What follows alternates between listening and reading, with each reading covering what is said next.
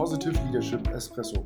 Auch heute geht es wieder um Kritik, Gegenargumente, Stolpersteine in Bezug zu positiver Führung.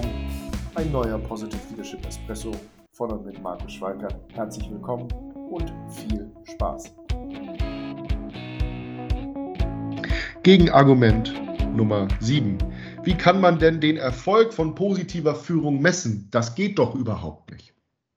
Ha, vielen Dank für diese Steilvorlage, die ich mir nicht selbst gegeben habe, sondern die ich immer wieder von Führungskräften in Workshops äh, dementsprechend äh, höre. Und wenn die Teilnehmer den Ball in dieser Art und Weise auf den Elfmeterpunkt legen, dann ähm, würde ich dazu auf drei Ebenen antworten. Zunächst einmal kann man dazu Forschung anführen, dass beispielsweise wir darum wissen, dass äh, positives Führungsverhalten ja, harte Erfolgskennzahlen, KPIs, wie man so neudeutsch sagt, von Unternehmen beeinflusst. Kim Cameron hat in seiner jahrelangen Forschung zum Beispiel gezeigt, dass er, er hat über 40 Finanzunternehmen an der Wall Street untersucht und hat herausgefunden, dass äh, Variablen, die mit positiver Führung einhergehen, bis zu 50 Prozent des finanziellen Erfolgs dieser Unternehmen beeinflussen können.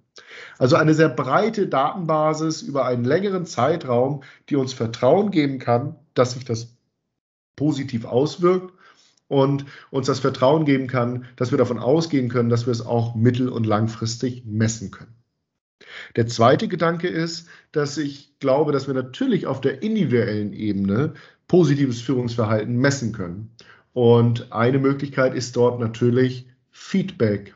Denn es gibt die Möglichkeit, ähm, und das mache ich auch immer wieder mit meinen Kunden ähm, auf Unternehmensebene oder auf individueller Ebene, ähm, es gibt die Möglichkeit, positives Führungsverhalten mit dem Permalit Profiler zu bestimmen und in Bezug zu setzen zu den Anforderungen an meine Position oder äh, einer Benchmark, dem Durchschnitt von anderen Führungskräften. Und das, und das wäre der dritte Punkt, geht natürlich auch auf Unternehmensebene durch 360 Grad Führungsfeedbacks, ähm, dem Perma-Lead 360 Grad Führungsfeedback und der Kulturanalyse mit Perma-Lead, nach der man bestimmen kann, ähm, wie ein äh, positives Führungsverhalten von den Mitarbeitern, von anderen Führungskräften, von den Vorgesetzten und der betrachteten Führungsperson selbst erlebt wird. Und was hier natürlich noch mehr Aussagekraft bietet, womit ich sehr gute Erfahrungen habe, ist dann natürlich diese Befragung nach zum Beispiel einem Zeitraum von zwei Jahren zu wiederholen, weil dann habe ich Benchmarks und kann Entwicklungen messen, inwiefern positives Führungsverhalten ähm, sich etabliert und ob unsere Maßnahmen, Coachings und unsere Auseinandersetzung mit positiver Führung Früchte tragen. Also positive Führung kann man sehr wohl messen.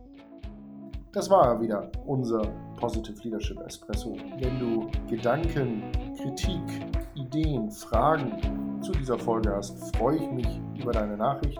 Ansonsten eine gute Umsetzung in der Außenwelt und bis zum nächsten Mal. Eine gute Zeit. Dein Markus Schweikert.